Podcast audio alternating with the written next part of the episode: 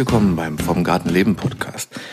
Nachdem ich in der letzten Episode Saisonfazit versucht habe, möglichst kompakt meine, meine Learnings, wie man heute sagt, also meine Erfahrungen als Gärtner aus der Gartensaison 2019 und meiner ersten Saison als Gärtnereiinhaber mit euch zu teilen, wird es in dieser Folge, die nicht ohne Grund Laberrabarber heißt,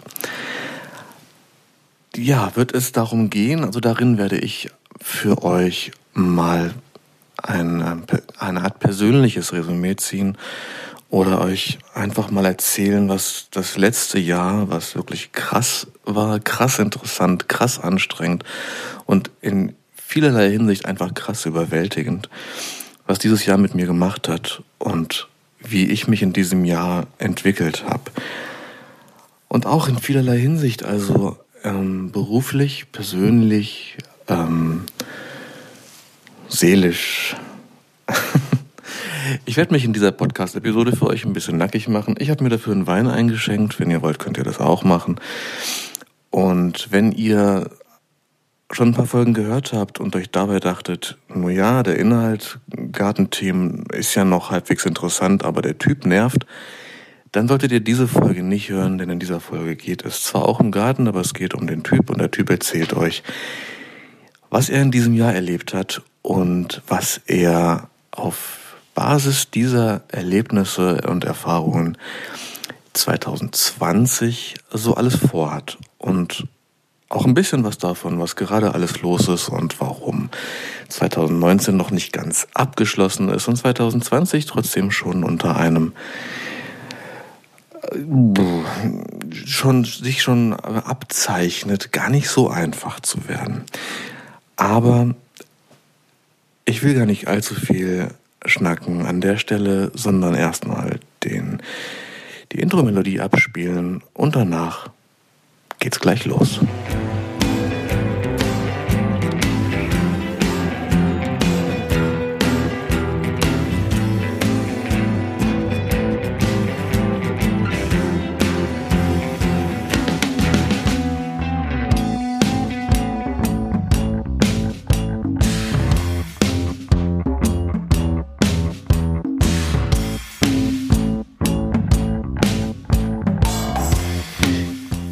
Dich sind jetzt vermutlich nur zehn Sekunden vergangen, ähm, in denen die Intro-Melodie lief. Für mich war das etwas länger, denn nach der Aufnahme der ersten zwei Minuten habe ich dann doch nochmal gründlich überlegt, was ich eigentlich erzählen will, obwohl das eine Laberfolge werden soll. Und tatsächlich habe ich eine ganze Weile überlegt und ähm, habe dann beschlossen, dass ich mir kein Skript schreiben will oder sowas und habe auch mein Brainstorming wieder zur Seite gelegt. Aber es hat ein bisschen gedauert und deswegen schenke ich mir gerade noch einen Wein ein und dann legen wir auch gleich los. Das Ganze nehme ich jetzt auf. Wir haben halb zwölf. Ich habe meine Frau ins Bett gebracht, ich habe meine Tochter ins Bett gebracht. Das einzige lebende Wesen neben mir ist unsere Katze. Die knuspert gerade in der Küche noch ein paar Breckis. Und ansonsten sind sogar haufenweise Teddys und Affen und Babyaffen und so weiter alle zu meiner Tochter ins Bett gewandert und ich sitze jetzt allein im Wohnzimmer und das ist jetzt so eine Zeit momentan, ähm, fast die einzige Zeit, die ich für mich habe und von daher ähm, nehme ich jetzt den Podcast auf und auch viele andere Sachen finden in dieser Zeit statt. Warum mache ich jetzt diese Laberfolge überhaupt? Ähm, das Ganze ist so eine Mischung für mich jetzt aus, ähm, ich sag mal, aus ähm, Achtsamkeitsseminar, Meditationssitzung, ein bisschen Psychoanalyse-Sitzung, also auf der Couch liegen, hinter einem sitzt der Therapeut und sagt, erzählen Sie doch einfach mal. Die Themen finden sich von ganz alleine. Und ähm, was ist es noch? Ja, es ist ein bisschen so, als wenn ein Freund da ist, der, den man sehr lange nicht gesehen hat und trotzdem fühlt es sich so an, als hätte man sich ähm, gar nicht aus den Augen verloren. Und man macht sich zusammen eine Flasche Wein auf und erzählt einfach mal. Und tatsächlich nehme ich diese Folge auf. Das ist mir eben klar geworden, aus genau dem Grund. Ähm, ich habe das Bedürfnis, das einem Freund zu erzählen. Und ich, wenn ihr mir hier zuhört, habt ihr vermutlich andere Folgen schon gehört. Und vielleicht sind wir auch schon im persönlichen Kontakt gewesen, auf Instagram oder so. Auf jeden Fall, wenn du bis hierhin gehört hast, dann bist du mit im Boot. ja, ähm, 2019 war das Jahr, in dem ich offiziell meine Gärtnerei gegründet habe. Und viele haben das auf Instagram und so weiter mitbekommen und verfolgt. Und dann im Verlauf des Jahres ähm, habe ich auch ganz viele Fragen bekommen und bin mit so vielen Menschen in Kontakt gekommen, die ähnliche Projekte machen oder einfach Interesse haben, so ein Projekt zu verfolgen, aus welcher Perspektive heraus auch immer. Ähm, aber natürlich kriegt man auf diesen, auf solchen Kanälen auch immer nur einen sehr begrenzten Ausschnitt mit. Ich habe zwar immer mal auch gesprochen von der Motivation, das Ganze zu machen. Tatsächlich war das, ist ja natürlich eine Geschichte dahinter. Ja, und die kann ich mal ganz kurz erzählen. Und zwar ähm, habe ich in meinem Leben schon ziemlich viel gemacht. Ich habe, ähm, also ich bin jetzt niemand, der tausend Sachen anfängt und nichts zu Ende bringt, aber grundsätzlich schon jemand, der tausend Interessen hat und ähm, dem schnell langweilig ist. Und ich habe, äh, naja, also ich habe viel gemacht. Ja, und ähm, bin damit auf eine gewisse Art und Weise immer gescheitert. Also im Grunde genommen habe ich alles, was ich angefangen habe, immer sehr ernst genommen und immer versucht, das so gut wie möglich zu machen. Und das hat eigentlich immer sehr gut funktioniert. Ob das mein Studium war, das habe ich wirklich gut abgeschlossen, obwohl ich mittendrin schon wusste, ich will das gar nicht machen.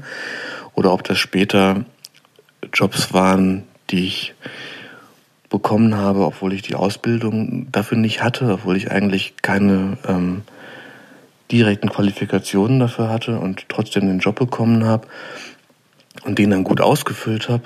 Ähm, aber ich bin immer wieder, also insofern eigentlich erfolgreich, äh, ob ich, also ich habe ein gutes Lehr Lehramtsexamen gemacht und war Referent für Unternehmenskommunikation. Ich war Sachbearbeiter in der Hessischen Landesmedienanstalt. Also ich habe viele Jobs gemacht, die ich alle nicht gelernt habe, die aber ähm, alle irgendwie guten Namen hatten und so. Und ich bin dann aber immer an den Punkt gekommen, wo ich für mich persönlich irgendwie gescheitert bin, weil ich mich in allem, was ich, wo ich so reingerutscht bin oder was ich mir auch vielleicht auch gewünscht hatte und was dann geklappt hat, immer wieder an den Punkt kam, an dem ich zunehmend das Gefühl so für mich bekam, dass sich alles falsch anfühlt und einfach nicht richtig anfühlt. Ich lasse nicht zu weit ausufern lassen, aber es hat sehr lange gedauert, bis ich für mich herausgefunden habe, dass ich eigentlich, ähm, was auch immer der Grund dafür ist, das führt jetzt zu weit, das ist zu viel Psychoanalyse und auch im Grunde gar nicht wichtig. Aber ich habe für mich herausgefunden, dass ich halt eben oft so Dingen nacheifer oder für mich Ziele gesteckt habe, sag ich mal, die ähm, eben gut klangen, die, also man entwickelt ja von sich selbst häufig so eine Idee, so etwas, ähm, so auch so ein bisschen gespeist, so aus der Fantasie, wie sehen mich andere und wie nehmen mich andere wahr, wie wirke ich. Und das ist natürlich was ganz Diffuses, was schwer Greifbares. Und da ist ja so dieses, dieses Ding, was arbeitest du? Und dann erzählt man seine Geschichte. Also so etwas, das habe ich ganz lange innerlich gemacht. Also innerlich irgendwie so an meiner Geschichte gearbeitet. Jetzt alles nicht so ganz bewusst. Ich habe mir nicht hingesetzt und mir überlegt, was kann ich meiner Geschichte hinzufügen. Aber das wurde mir nach langer Zeit, wurde mir das so klar eben, dass ich das gemacht habe dass ich eigentlich krampfhaft versucht habe, da irgendeine Identität zu schaffen, mit der ich, auf die ich stolz sein kann, die ich vermitteln kann. Ähm, ja, vielleicht, also vielleicht hat der ein oder andere von euch einen, einen Eindruck davon und so eine, so eine Ahnung, was ich damit meine. Denn nicht ist das für die nächsten Minuten nicht so wichtig für das Verständnis. Aber vielleicht sagt auch der eine oder andere, ja, das kommt mir bekannt vor. Auf jeden Fall habe ich mir, das wurde mir später klar, nie wirklich die Frage gestellt, was will ich eigentlich? Beziehungsweise, was, was tut mir gut? Was stelle ich mir vor, dass ich gerne machen möchte in meinem Leben, um zufrieden zu sein, um gerne aufzustehen, um gerne aus dem Haus zu gehen, um gerne zu arbeiten. Und was möchte ich eigentlich machen? Was entspringt so aus mir heraus? Ähm, genau, also was macht aus der Perspektive Sinn, damit das mein ganzes Leben einfach rund wird und, ähm, und stimmig ist? Also im Grunde genommen, statt der Suche nach einer Identität, die Suche nach Integrität. Ne? Also nicht, wer kann ich sein, wer will ich sein, sondern wie kriege ich alle meine Anteile, alles, was in mir ist, alle Neigungen, alle Interessen, alle Leidenschaften, aber eben auch meine Fähigkeiten, wie kriege ich vielleicht all das unter einen Hut damit ich mich ganz fühlen kann und zufrieden bin. So. So viel zum, zum, zum Psychoteil. Jetzt wird es gleich ein bisschen konkreter. ja, das war jetzt wichtig zu erzählen, denn das hat für mich dazu geführt, dass ich irgendwann, und da war ich noch gar nicht so alt, das war sogar, das war, glaube ich, zu Beginn des Studiums, aber dann immer wieder also sehr früh sind ähm, Panikattacken in mein Leben getreten und ich habe das lange überhaupt nicht verstanden, bis mir mal jemand gesagt hat und erklärt hat, ähm, oh, das Babyphone. ich muss einen Cut machen und bin gleich wieder da.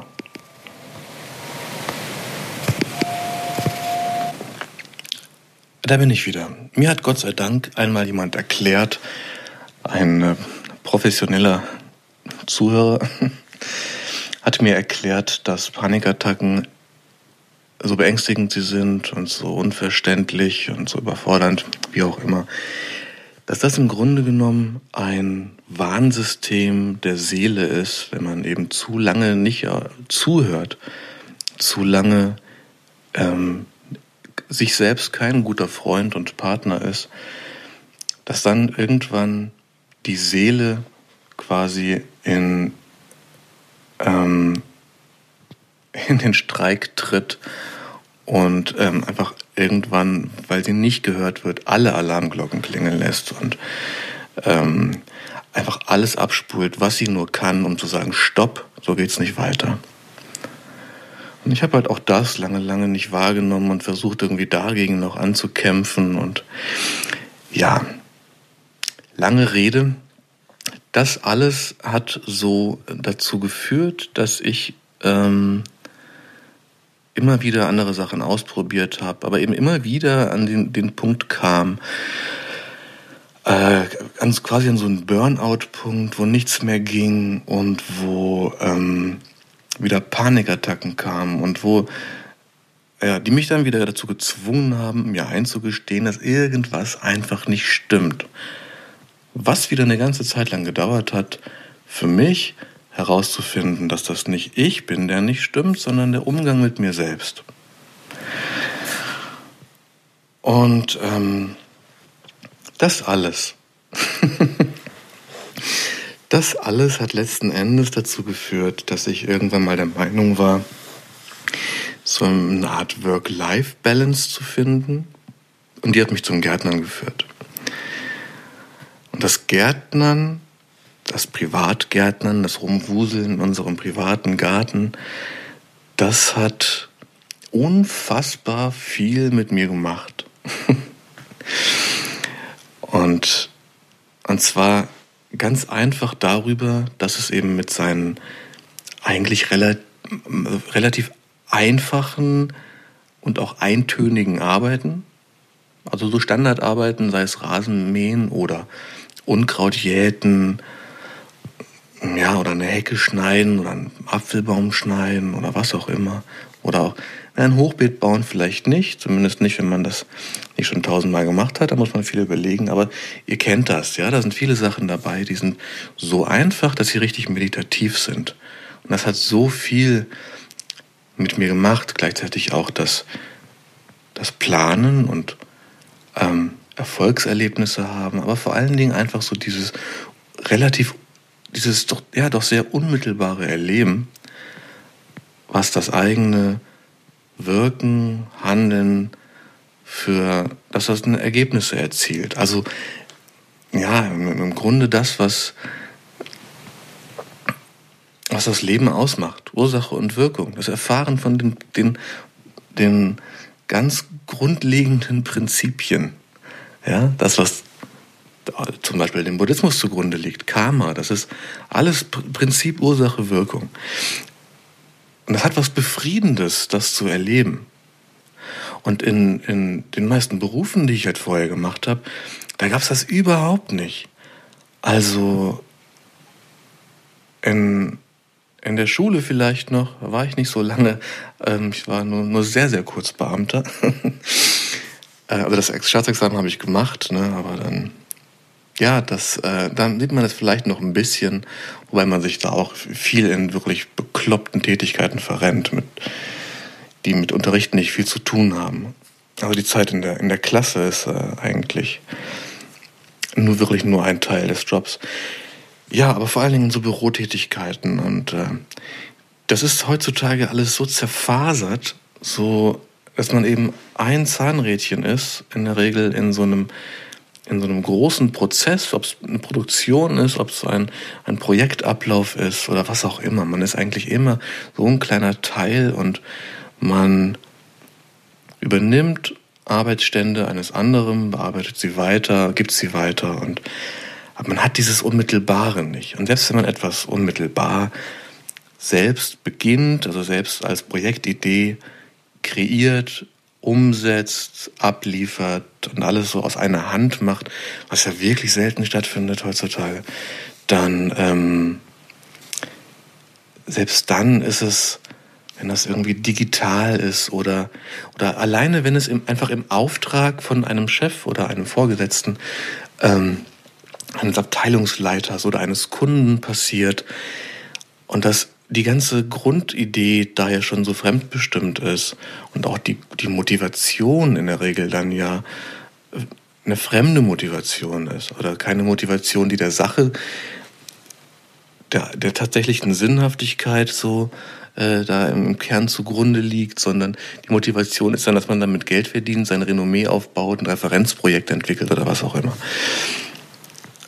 Aber im Garten da hat man die Idee, dass man ähm, neue Beete anlegen will und wie auch immer man das macht, aber man überlegt sich, wie man das macht und setzt das um und ist damit vielleicht zwei Stunden beschäftigt oder zwei Tage oder jeden, jeden Tag nach Feierabend 20 Minuten und am Ende ist man erst nach zwei Wochen fertig.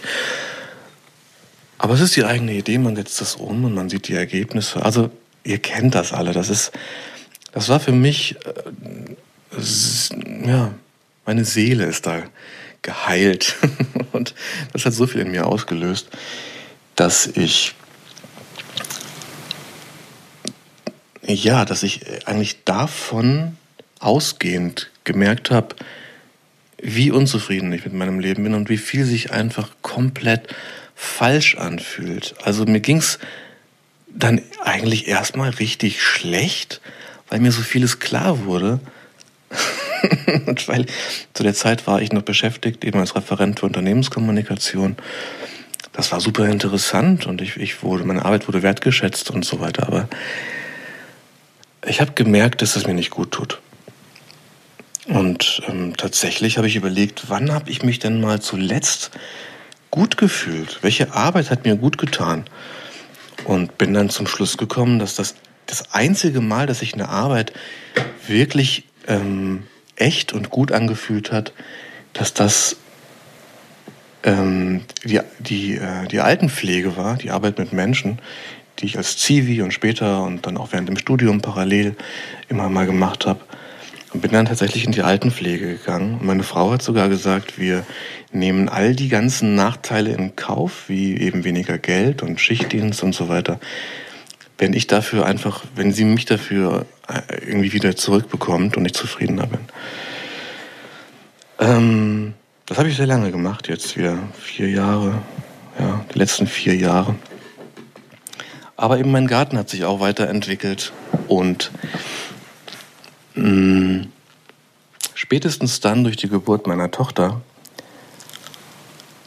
die ist jetzt ähm, 20 Monate alt, da, ja, da kam dann irgendwie so dann, die, dann die Idee, als ich gemerkt habe, über 1000 Ecken, das führt jetzt auch wieder zu weit, aber dass ich mit meinen Gemüseüberschüssen Geld verdienen kann, kam dann eben so die Idee, dass das vielleicht für unsere Familie, für mich so der, der nächste logische Schritt irgendwie wäre und cool wäre, ein bisschen Gemüse zu verkaufen, Stunden an der Arbeit zu reduzieren und eben mehr Zeit zu haben für meine Familie auch.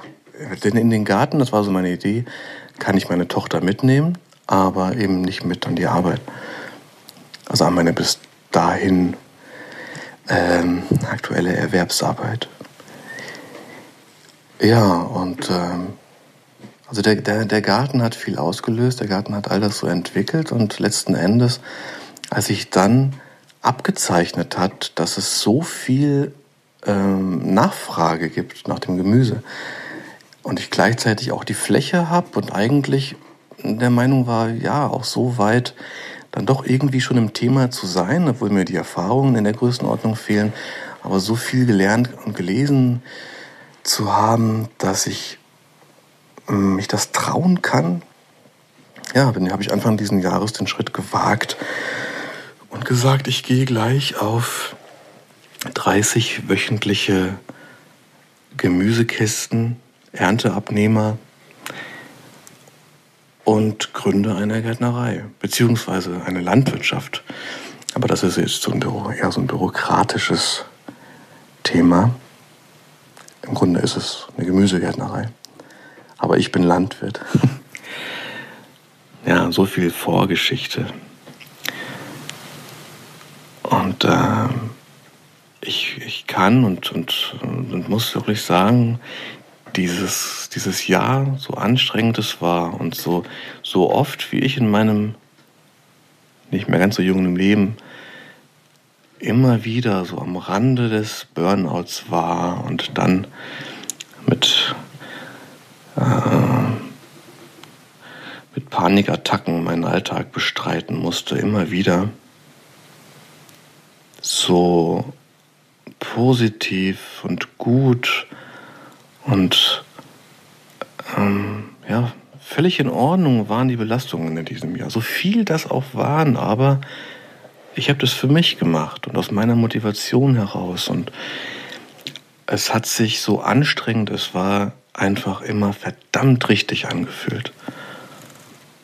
Und meine Seele hat gesagt, hey, das ist, das ist scheiße anstrengend, aber das ist eine tolle Sache und es entwickelt sich so gut und es hat so viel Potenzial und es passieren dadurch so viele Dinge so am quasi am, am Wegesrand. Es gibt so viele Begleiterscheinungen ähm, so viel kollaterale Entwicklungen, an die ich vorher gar nicht gedacht habe. Äh, fantastisch. Da erzähle ich euch jetzt gleich gerne noch ein paar Sachen davon, was sich alles getan hat. Ähm, und was ich euch da jetzt erzähle, sicherlich kennen einige von euch dieses Thema, dieses Gefühl, dass sich das Leben nicht richtig anfühlt, dass es da was anderes geben muss. So. Da kann ich kein Beispiel sein. Äh, ich kann euch nur sagen, wenn ihr das Gefühl habt, geht dem nach, spürt dem nach. Ähm, ich kann auch auf keinen Fall sagen, dass meine, mein Weg, meine Entscheidung, die ich getroffen habe, dass das die Lösung ist. Aber es, ähm, wenn man irgendwie wirklich den Kontakt zu sich findet und ernst nimmt, was da aus der Seele spricht und man eben herausfindet, wenn sich Dinge nicht richtig anfühlen und man das akzeptiert und sagt, okay, das, ähm, das nehme ich jetzt an und ich versuche einen Weg zu finden, damit umzugehen.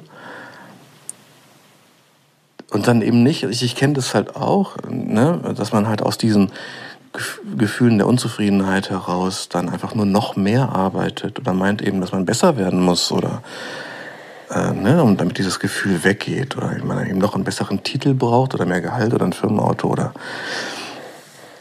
nee, wenn man ehrlich zu sich ist und ehrlich hinspürt und das dann auch aushält, dann ist das auf jeden Fall der erste Schritt und überhaupt die notwendige Voraussetzung, um dann für sich bestenfalls herauszufinden, also eben neue Wege und Perspektiven zu, zu sehen, die vielleicht auch schon da sind, man sieht sie nur nicht, wie es sich besser anfühlen kann, was besser geeignet ist, um eben Integrität zu entwickeln, um eine integere Persönlichkeit zu werden, um Teile in einem Selbst, die bislang noch nicht so richtig zu Wort gekommen sind oder vernachlässigt wurden, um die zu integrieren. So, Punkt. Bei mir war das eben der Garten und war die Gärtnerei.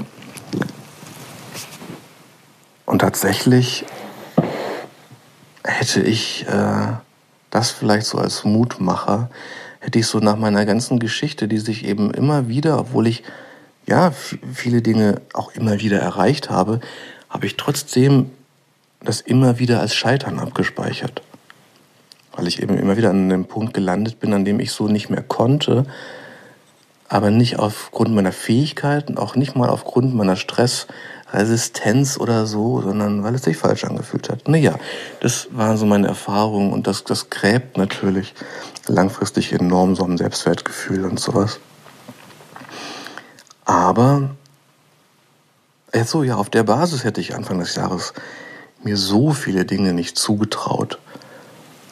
Und tatsächlich habe ich dieses Jahr dann so viele Sachen gemacht, die, ja, weil es sehr beflügelnd war. So. Grundsätzlich, da ist ein Dank an alle, die hier zuhören. Da ihr vielleicht auch auf meinem Blog was gelesen habt oder bei Instagram oder vielleicht mal einen, netten Kommentar geschrieben habt oder eine Frage oder auf eine Frage von mir geantwortet habt, definitiv hätte ich all diese Sachen nicht gemacht, hätte schon früh sogar, ja, bestimmt im, als ich noch im Stadium, im Übergang vom Hobby, kleinen Hobbygärtner zum kleinen Selbstversorger war, hätte ich vielleicht mich da gar nicht weiterentwickelt, wenn ich nicht so viel positive Resonanz und Feedback vor allen Dingen auf Instagram bekommen hätte da das im echten Leben so doch eher wenig war.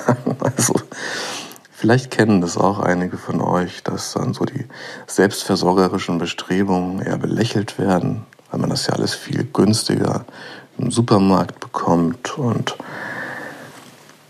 weil vielleicht auch von der Familie dann irgendwie kritisiert wird, wie viel Zeit man damit verbringt, mit dem, was eben nicht ernst genommen wird. Ähm, und ihr könnt euch gar nicht vorstellen, gegen wie viele Mauern ich anrennen und immer wieder ankämpfen musste, so in meinem teilweise sehr engen Familienkreis.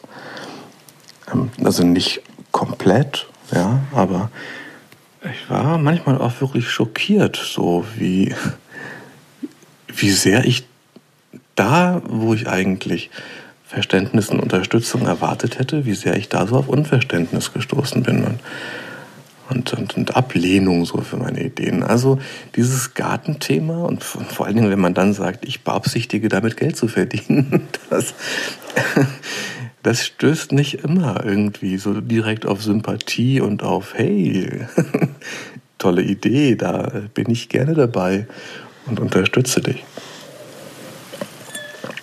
So, aber ich habe ganz viel Bestätigung gefunden bei Instagram, zum Beispiel, woraus sogar tatsächlich Real-Life-Kontakte sich entwickelt haben. Und da bin ich so dankbar für. Denn nur deswegen habe ich das alles durchgezogen. Ähm, ja, ansonsten hätte so mein eigener Stolz auf das, was ich immer wieder dann doch erfolgreich umgesetzt und auch erreicht habe und so, der hätte nicht ausgereicht. Da hätte mir, ja, das kann ich nicht anders sagen. Also für jemanden, der noch nicht in solchen Medien aktiv ist, sucht euch positive Medien, umgebt euch dort mit positiven Menschen, tretet mit denen in Austausch und ja, das kann ungemein pushen. Also positive Medien heißt nichts Facebook und auch nicht unbedingt YouTube. ja, also, jetzt habe ich so viel Zeit verquatscht damit, diesen ganzen Psychothemen. Aber es ist eben was ganz Elementares. Und ich kann da wirklich nur Mut machen und sagen, wenn ihr euch da so ein bisschen mit identifizieren könnt, dann müsst ihr nicht eine Gärtnerei aufmachen, aber wenn ihr das Gefühl kennt, dass sich euer Leben irgendwie falsch anfühlt, dann spürt dahin, nehmt das ernst. Versucht diesem Gefühl, was da in euch ist, was eine, eine Stimme zu geben, die sagt, das fühlt sich falsch an und sprecht mit ihr, zum Beispiel. Und versucht herauszufinden, was sie euch zu sagen hat. Ja, wer bis jetzt noch dabei geblieben ist, der hat ja schon mitbekommen, dass ich zwei Gläser Wein getrunken habe, aber der ähm, hat offenbar aus irgendeinem Grunde auch Interesse daran, was ich hier erzähle. Und im Grunde wird es ja jetzt erst interessant. Denn ich würde jetzt gerne ein bisschen davon erzählen, was aktuell los ist. Beziehungsweise vorher vielleicht noch, was so, so wirklich schräge Highlights waren dieses Jahr, mit denen ich nie gerechnet hätte. Dann ganz kurz, was ist aktuell los und ein kurzer Ausblick darauf, was ich 2020 so alles vorhabe. Vermutlich sind doch alle von euch, die jetzt noch zuhören, schlicht und ergreifend beim Zuhören eingeschlafen und haben es deswegen nicht geschafft, auszuschalten. Aber wie gesagt, das ist auch ein bisschen meine persönliche Psychoanalysestunde und mein Achtsamkeitsseminar und meine gemütliche Abendverabredung mit einem alten Freund und einer alten Flasche Wein. Und von daher erzähle ich euch jetzt noch, was meine verrückten Highlights 2019 waren.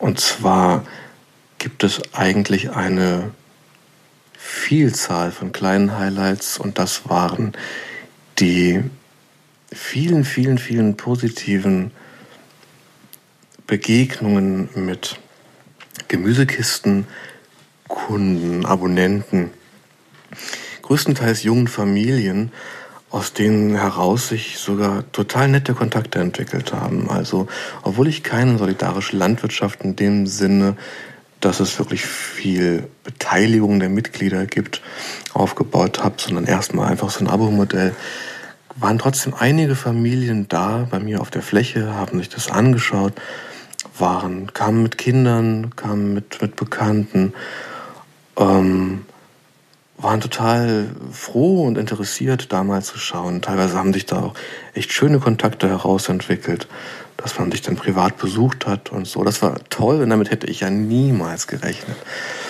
Und auch mit dem, mit dem großen Interesse und dem, und dem Verständnis dafür, dass ich junger Gründer bin, bei dem noch nicht alles perfekt ist. Und das war auch ganz, ganz toll. Gleichzeitig das Interesse bei uns im, im, äh, hier im Ort, in der Region, da war ich völlig baff, also wie schnell das wirklich hier alle Leute wussten und wie schnell sich das rumgesprochen hat und wie groß das Interesse war und wie groß die Sympathie war auch. Also was es für nette Gespräche daraus gab, wie viele Menschen auf mich zu, ja, ist ja auch mutig, ne, zugetreten sind und mich darauf angesprochen haben, was ich da mache, ob man auch mal gucken kann und so. Mm, ja, und dann haben sich, habe ich eben schon gesagt, über soziale Medien echte Kontakte entwickelt. Ich habe so viele Menschen da kennengelernt und auch ähm, gemerkt, wie, wie kurz der Draht da sein kann. Also, wie schön das ist und wie natürlich auch, wenn man zum Beispiel ein paar der bekanntesten Garten-YouTuber persönlich kennenlernt, die, die man vielleicht jahrelang verfolgt hat und so eine gewisse Ehrfurcht hatte. Ich gucke keinen Fernsehen, ich schaue nur YouTube. Und wie kurz dann doch so ein Draht ist und wie, wie witzig und aber gleichzeitig auch verrückt und irgendwie völlig surreal das ist, wenn man wirklich jahrelang von einem bestimmten Garten-YouTuber alle Videos geguckt hat und dann plötzlich äh, einfach abends mit dem zwei Stunden telefoniert und, äh, und sich das auf, gleichzeitig total normal anfühlt und aber auch völlig verrückt. Also wie gesagt, irgendwie surreal. Ja, alles Sachen, die hätte ich halt, wie gesagt, am Anfang der Saison ja niemals, niemals gedacht. Meine, meine Planungen oder meine, meine märchenhafte Vorstellung war, wenn alles perfekt läuft, dann kann ich vielleicht 10, vielleicht 20 Gemüsekisten verkaufen. Natürlich nicht von Anfang an, sondern die Anmeldungen kommen bestimmt nach und nach. Vielleicht kann ich in den letzten Wochen der Saison 20 Gemüsekisten verkaufen, wenn ich das irgendwie schaffe. Und das wäre, das wäre perfekt. Aber natürlich komme ich dann zu nichts anderem und ja, das war meine Vorstellung. Am Ende habe ich doppelt so viele Kisten verkauft und habe den Blog aufgebaut und Instagram betrieben und irgendwie im Laufe der Saison schon am Crowdfunding für den Herbst gearbeitet. Aber eben beflügelt von davon, in der Psychologie heißt das Funktionslust. Ne? Wenn man einfach merkt, dass man aus sich selbst heraus so gut funktioniert und dass das, dass das klappt, dass die eigenen Ideen funktionieren und so, dann, dann ist man viel eher bereit, Energie aufzuwenden.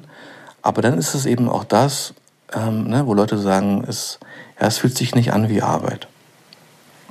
Klar muss man da aufpassen, dass man den Absprung findet. Aber ja, so viel dazu, dass viel, viel, viel mehr möglich war, als ich am Anfang jemals ähm, mich getraut hätte, mir vorzustellen. Ja, also das war jetzt auch wieder so ein Punkt, ne? der Kontakt überhaupt in der Region, aber auch der Kontakt zu so vielen interessanten Leuten. Dann gab es die ersten Zeitungsberichte über mein Projekt hier, spätestens mit dem Crowdfunding dann.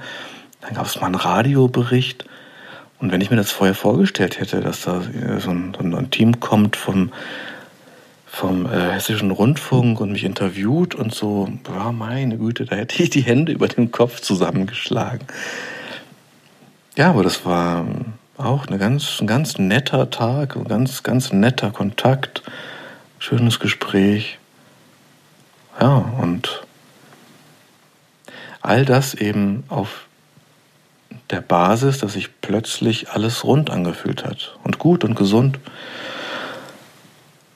Ja, das Crowdfunding war somit das eins der größten Highlights des Jahres und auch somit das anstrengendste. Mit das von mir am meisten unterschätzte und, ähm, und das, was auch gleichzeitig am meisten durch die Decke gegangen ist. Viele, viele spannende Sachen. Und gleichzeitig eben natürlich alles in allem immer wieder eine völlige Überforderung. Wie gesagt, das habe ich gut weggesteckt, aber ich habe in 2019 schon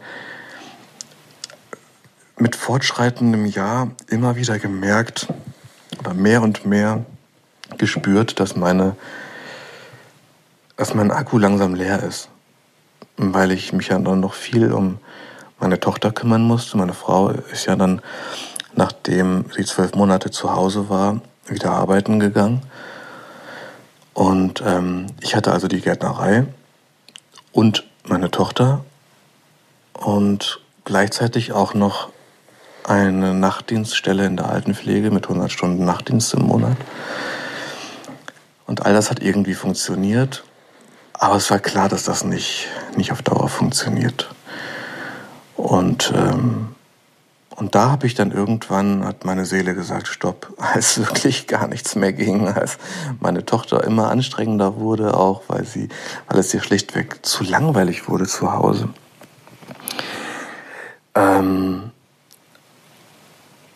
und das kaum noch möglich war, irgendwie aus dem Nachtdienst zu kommen, meine Tochter zu übernehmen und dann, also es ging auch nicht mehr mit ihr in den Garten zu gehen. Das hat lange super funktioniert, indem ich sie einfach in so eine Rückenkraxe gepackt habe oder sowas.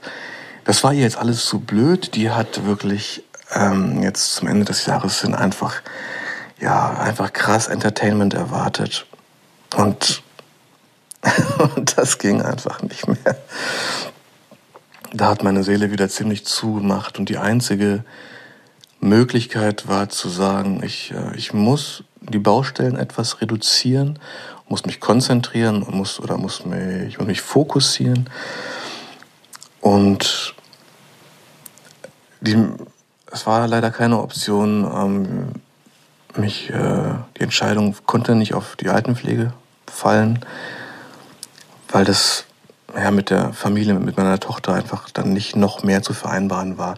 Und dann habe ich gesagt, ich kündige den Job. Muss ich machen. Ich packe es gesundheitlich und ich packe es seelisch nicht mehr. Ich kündige den Job und, äh, es, und dann muss es jetzt laufen mit der Gärtnerei.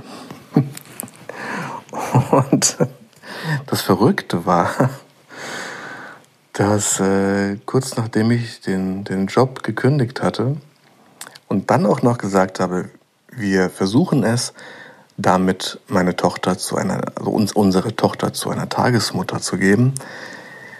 Also zu einer ganz tollen Frau, die ich auch übrigens über die Gärtnerei kennengelernt habe. und plötzlich wieder Zeit entstand. Ja, und so die Option irgendwie im Raum stand, wieder so etwas wie einen halbwegs geregelten Tagesablauf zu finden, da hat das Schicksal gesagt, nö, ihr braucht noch eine neue Herausforderung. Und hat dann jetzt kurz nach Weihnachten meiner Frau einen sehr schlimmen Bandscheibenvorfall beschert mit Notoperation und ähm, aktuell ist sie wieder zu Hause, ist vorgestern nach Hause gekommen, aber ist immer noch teilweise Teilen ihres Körpers taub und gelähmt und es ist noch eine es wird noch eine große Herausforderung werden für sie, für uns, für uns alle, bis sie wieder ein aktiver, funktionierender Teil unseres Alltags wird.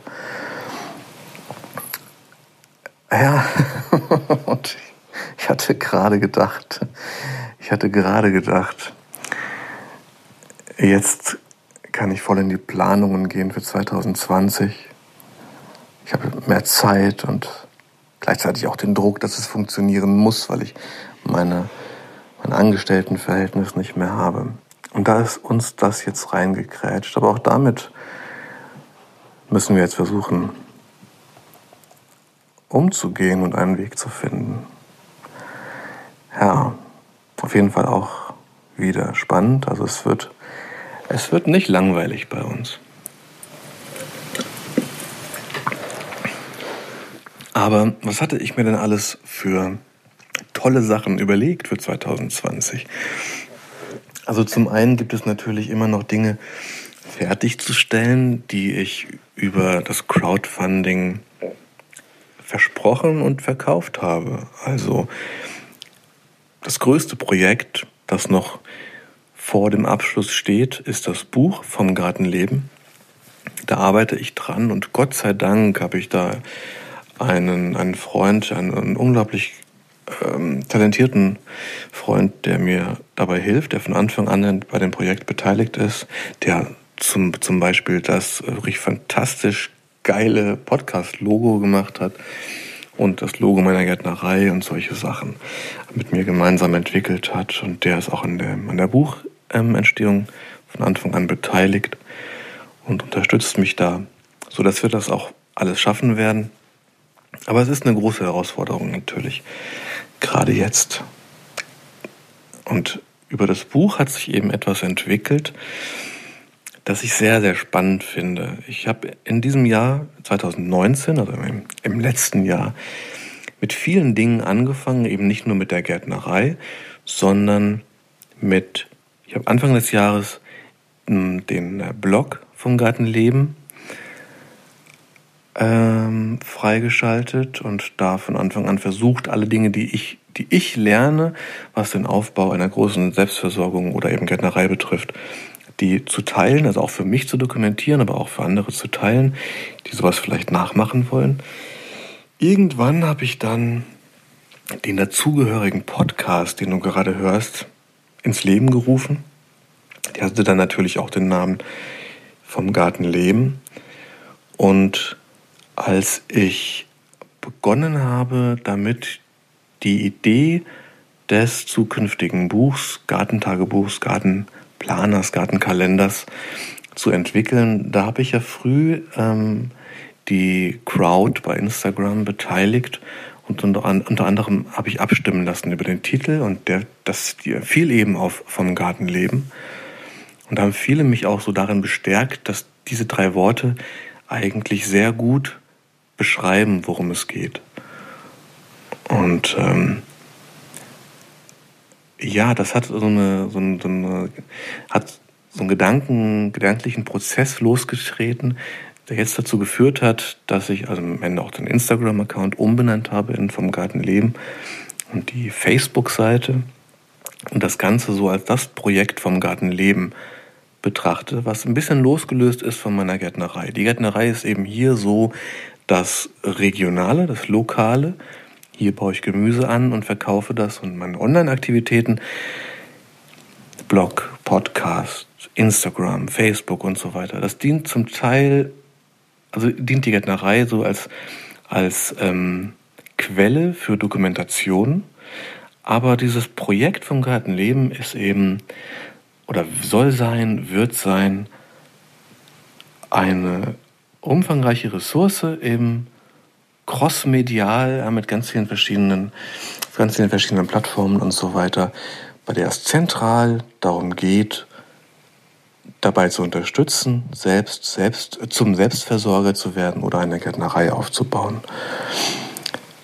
Und der, eigentlich ist der Blog so die Ressource, wo sich alles so bündelt, wo es Verweise gibt auf Instagram und auch und Pinterest und wo eben nach und nach jetzt alle Videos und Texte und so weiter versammelt sein sollen.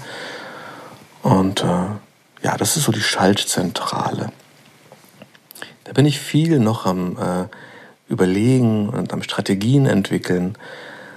Aber wichtig war für mich schon mal herauszufinden, dass das eigentlich neben der Gärtnerei, die mir so als Tagesgeschäft richtig Spaß macht, weil die mich eben erdet, habe ich ganz am Anfang gesagt, wie erdend das Gartenthema ist, dass das Arbeiten mit den Händen in der Erde ist. Mm.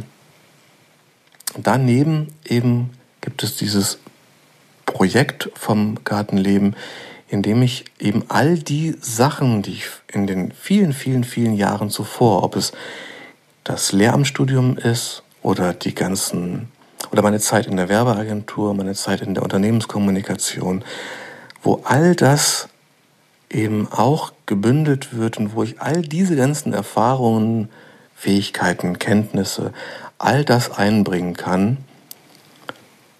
unter einem großen Thema, unter einem großen Titel und da was wirklich Tolles schaffen kann. Und da habe ich richtig Bock drauf und das macht das komplette Erleben oder das komplette Thema für mich nochmal viel runder. Ich merke jetzt auch, wenn ich wieder, gerade jetzt der, zu der Jahreszeit und wo es das Buch zu, umzusetzen gibt und viele andere Sachen, die parallel laufen, wie mir das auch schnell zu viel wird, wenn ich so lange am Computer sitze. Und wie sehr ich das dann brauche, wieder rauszugehen und einfach ein paar Beete vorzubereiten oder den Hühnerstall auszumisten oder solche Dinge. Also es fühlt sich an, als wäre das so, wie es jetzt ist, für mich die perfekte Kombination. Auch in der perfekten Relation. Ja, und von daher habe ich viele Ideen und Überlegungen, vor allen Dingen, ähm, was für mich die Schwerpunkte sind innerhalb des Projekts vom Gartenleben, was ich, wie ich so den, ähm, zum Beispiel den Instagram-Account, wie ich, da habe ich mir verschiedene Formate überlegt, da bin ich dran. Und äh, ja, da will ich noch gar nicht so sehr ins Detail gehen, die Sachen. Wenn euch das interessiert und wenn ihr das verfolgt, dann werdet ihr das zwangsläufig nach und nach sehen. Ich hänge da ein bisschen hinterher, habe ich heute in einem Instagram-Post erzählt oder in, in der Story erzählt. Ich hänge hinterher.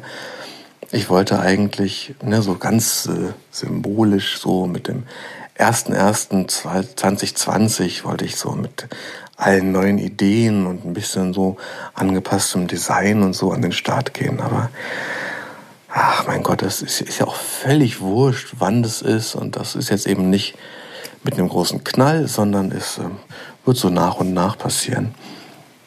Wichtig ist, dass es sich echt alles einfach gut anfühlt.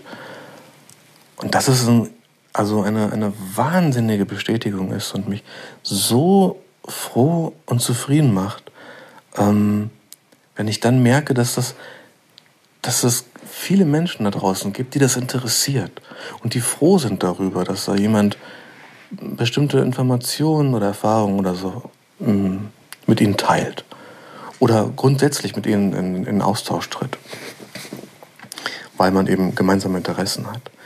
Ja, das ist super und ähm, zudem kommen nach und nach Anfragen rein, ab wann man denn für dieses Jahr das Gemüse buchen kann bei mir.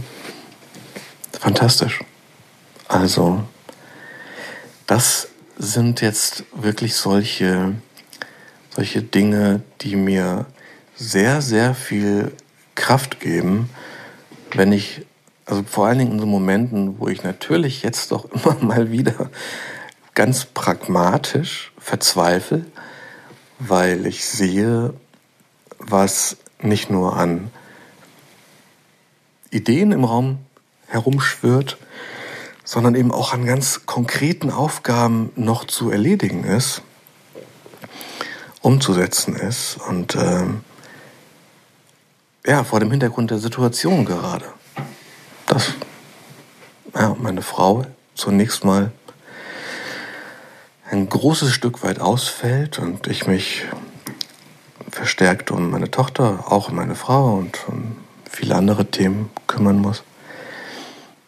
Aber all das wird funktionieren. Und diese Zuversicht, diese vielleicht naive Zuversicht, habe ich im vergangenen Jahr entwickelt. Das ist nicht meine Grundeinstellung meines Lebens, die mir in die Wiege gelegt wurde. Ja, aber ich kann gar nicht oft genug sagen und immer wieder betonen, was es für einen riesigen Unterschied macht, sich selbst Dinge vorzunehmen, die umzusetzen und stolz auf das Ergebnis zu sein, dass das etwas völlig anderes ist als Jobanforderungen zu erfüllen oder Qualifikationen zu erlangen, um dann einen, sich einen bestimmten Titel auf eine Visitenkarte zu schreiben. Persönlich habe ich mich 2019 mehr entwickelt als. Naja, ich habe da keine. Ich habe da keine Statistik.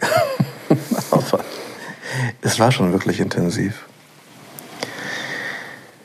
Ja, mein Ausblick 2020 habe ich euch ein bisschen gegeben. Das ist das große Thema vom Gartenleben. Und für mich zentrale Bedeutung ist auch weiterhin viele Kontakte zu knüpfen und das alles irgendwie miteinander zu verwursteln. Ich bin ja, ich bin ja nicht der super erfahrene Gärtnereibetreiber, Gärtnereiinhaber, der aus dieser Position heraus jetzt äh, so irre viel super fundiertes Wissen vermitteln könnte. Aber ich glaube einfach, einen ganz guten Fokus zu haben und eben so eine Perspektive, die viele Menschen da draußen auch haben, eine Perspektive, aus der heraus ich bestimmte Fragen stellen kann. Fragen, ähm, ja, die sich andere eben auch stellen. Und ich suche Menschen, die mir diese Fragen beantworten. Deswegen freue ich mich immer so, wenn ich Interviewpartner finde für den Podcast. Gleichzeitig freue ich mich riesig, dass ich so viele spannende Menschen gefunden habe, die Gastbeiträge für das kommende Buch vom Gartenleben schreiben. Tja, Jetzt quatsche ich schon wieder ewig. Ich weiß gar nicht genau, wie lange. Ich habe irgendwann zwischendurch einmal einen Cut gemacht. Das ist sicherlich schon eine Stunde. Und ich fühle mich gerade so befreit und so neu organisiert, dass ich gar nicht weiß, welches Thema, dass ich gar nicht sagen könnte, dass mir noch ein bestimmtes Thema auf der Seele brennt. Jetzt wäre es spannend, von euch eine, ein Live-Feedback zu bekommen, dass ihr quasi reinrufen könntet und sagen, darüber erzähl doch bitte noch etwas. ähm, aber ich habe in der Story heute recht kurzfristig noch so einen Fragensticker eingebaut und da die Möglichkeit haben einige von euch genutzt und haben etwas geschrieben. Das waren viel mehr Kommentare als tatsächliche Fragen. Aber Fragen waren zum Beispiel, ich weiß noch, der Max, Max Bienenfarm hat mich gefragt, ob ich dieses Jahr einen Tag der offenen Tür mache. Und das ist ein Thema, da habe ich schon sehr oft drüber nachgedacht und das wurde ich schon ganz oft gefragt. Und ich bin mir da sehr, sehr unsicher. Denn ich weiß, es gibt hier vor Ort so viel Interesse, dass ich zunächst mal sowas für die unmittelbare Region hier machen müsste. Und da habe ich irgendwie Schiss davor, dass das dann schon ausufert. Also ich kann ja nicht einfach sagen, ich mache einen Tag der offenen Tür und dann bin ich da und wer kommt, kann kommen und kann mir Fragen stellen. Ich weiß, da würde ganz bestimmt irgendwie ein großer Teil vom Dorf kommen und da würden Gemüsekistenkunden kommen und da würde Familie kommen und ähm, da muss man auch ein bisschen was bieten. Da muss man zumindest mal irgendwie Sitzgelegenheiten haben, dann was zu essen anbieten, was zu trinken, vielleicht, vielleicht zu bestimmten Zeiten irgendwie eine Führung oder ein Vortrag oder, oder, oder, oder, oder. Und gleichzeitig ist es dann doch irgendwie so schwer zu kalkulieren, wie viele Leute kommen da. Und ach, ist, ähm, was ich mir sehr gut vorstellen kann, ist, dass ich äh, Veranstaltungen mache für meine Gemüsekistenabonnenten. Die kann, spreche ich konkret an und frage, wer hat Lust, das ist das Datum, darum geht's. Habe ich im letzten Jahr auch schon gemacht, als ähm, Sauerkraut-Workshop zum Beispiel. Das war eine ganz tolle Sache. Aber so eine ganz offene Veranstaltung, Tag der offenen Tür und ich, äh, und der Termin wird raus in die Welt geschickt. Ja, da bin ich, weiß ich nicht, das, da komme ich nicht so ganz klar damit. Eben auch, auch deswegen, weil ich ja wirklich ganz alleine bin. Ähm, wenn man ein Team ist, eben von Betreibern oder wenn man Mitarbeiter hat und da gemeinsam brainstormen und gemeinsam vorbereiten kann und auch diesen Tag dann gemeinsam umsetzen kann, das ist vielleicht anders. Aber grundsätzlich gilt wirklich immer, wer Bock hat, mal vorbeizukommen, und dafür keine große Veranstaltung braucht, sondern einfach Bock hat, mal zu kommen und völlig egal, von wo und mit welchem Hintergrund er oder sie kommt, ihr könnt mich immer anschreiben und Bescheid sagen. Und ich, ich freue mich immer, wenn jemand Interesse hat und, und vorbeikommt und nimmt mir Zeit. Überhaupt kein Ding. Da freue ich mich wirklich sehr. Also wer das hört und Bock hat, mal vorbeizuschauen, sei das ähm, für eine Stunde auf der Durchreise oder für einen Tag oder für ein Wochenende oder eine Woche zum Mitarbeiten, zum Reinschnuppern. Da finden sich ganz bestimmte Möglichkeiten. Ja, so viel dazu. Ich bin gefragt worden noch, ob, das ist jetzt wirklich so ein ganz zentrales Gärtnereithema, ob ich jetzt nach dem einen Jahr weiterhin ähm, als Bodenbearbeitungsmethode oder Bodennichtbearbeitungsmethode No-Dig, also das Nicht-Umgraben, beibehalte? Und darauf kann ich antworten definitiv ja.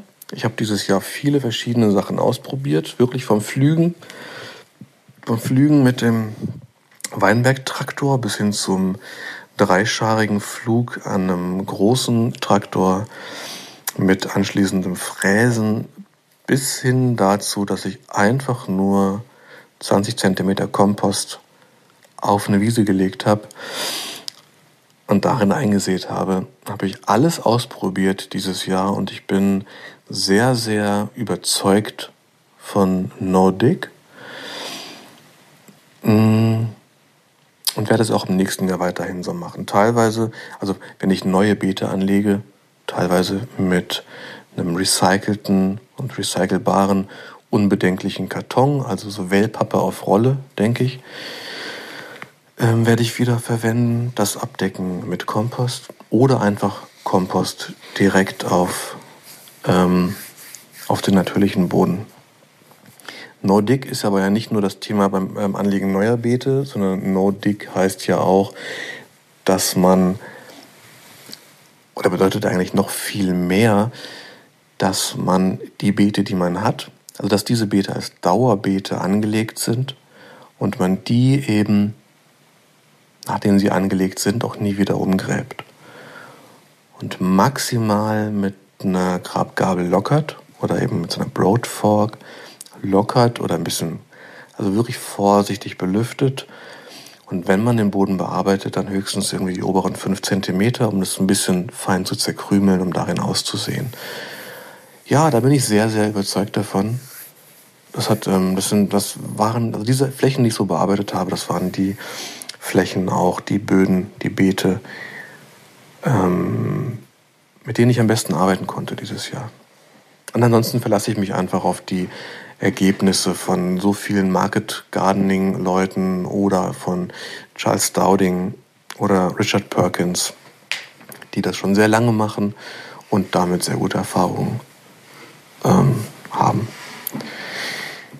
Ja, grundlegend ist das Prinzip der Dauerbeete sowieso im Market Gardening einfach, weil es ähm, nicht nur weil es Zeit und Kraft spart, sondern weil es im Grunde genommen nur so möglich ist, ähm, eine relativ große Fläche von Hand ohne den Einsatz großer Maschinen zu bearbeiten, wenn man die Beete eben nur einmal anlegt und dann immer wieder weiter nutzt und bearbeitet. Das dazu eine Frage, weiß ich noch, die kommt mir gerade wieder in den Sinn, war, ob man, also ich habe die Frage so verstanden, ob man für den Gärtnereibetrieb oder ob man mit der, mit der Absicht, Gemüse zu verkaufen, ob man dafür auch einen Privatgarten benutzen kann oder ob es landwirtschaftliche Flächen sein müssen. Da bin ich nicht unbedingt der perfekte Ansprechpartner. Da haben, glaube ich, so eingefleischte Landwirte mehr, mehr Wissen. Man läuft ja mit so einer sehr, sehr kleinen Fläche im Market Gardening ähm, in ganz vielen Bereichen so unterhalb des Radars. Und ich weiß aber, es ist so, es gibt nicht die landwirtschaftliche Fläche, also das ist so ein, ein Oberbegriff für alle Flächen, die ein landwirtschaftlicher Betrieb nutzt. So, das sind Ackerflächen, äh, Weideland, ähm, Wiesen. Also vor allen Dingen so unterscheidet, unterscheidet man ja zum Beispiel in den Grünflächen und in Ackerflächen. Und ich weiß, dass es da ein Problem sein kann, wenn man Grünflächen hat. Und da gibt es, oh, da gibt es so Abgrenzungen und Definitionen. Also wenn eine Fläche so und so lange, fünf Jahre oder so, immer Grünfläche war, dann darf man die nicht einfach als Acker umbrechen und nutzen.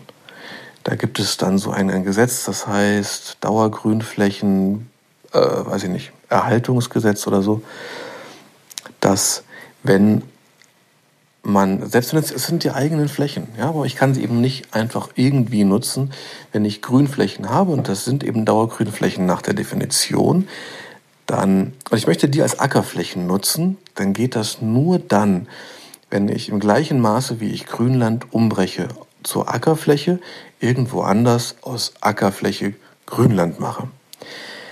Das war aber nicht die Frage, aber ich habe das jetzt ausgeführt, weil das die einzige so mir bekannte Komplikation da ist, wenn man einen Privatgarten hat. Also das ist ja irgendwie ein Grabland hier, sagt man bei uns. Aber ein, ein Garten wird eigentlich wie ein Acker betrieben. Ja, und den kann man so nutzen.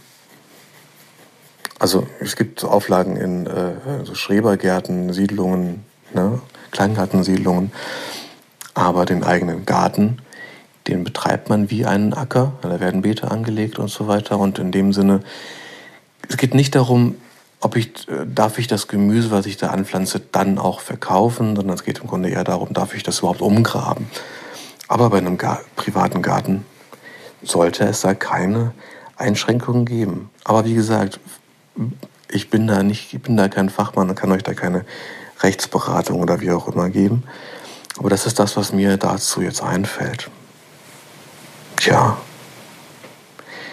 Ich denke damit, jetzt ist der Wein auch schon wieder leer, ich denke damit beschließe ich die Folge und weise nochmal ausdrücklich darauf hin, dass das jetzt irgendwie auch nochmal sowas vielleicht ein bisschen melancholisches war zum Jahreswechsel hin und in der Form ein bisschen eine Ausnahme bleiben wird.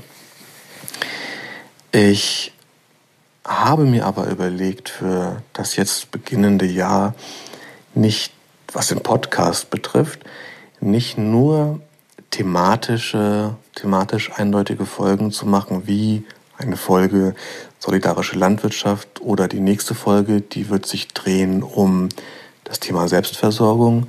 Da habe ich eine tolle Gesprächspartnerin und wir reden über unsere, unser Verständnis des Begriffs Selbstversorgung.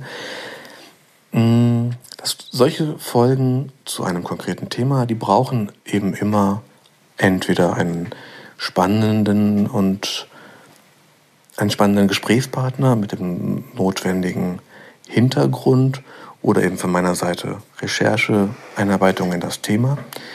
Ich denke aber, dass es bestimmt einige von euch gibt, die auch Bock haben, einfach mal mitzukriegen, was läuft so in meinem zweiten Gärtnerei-Jahr.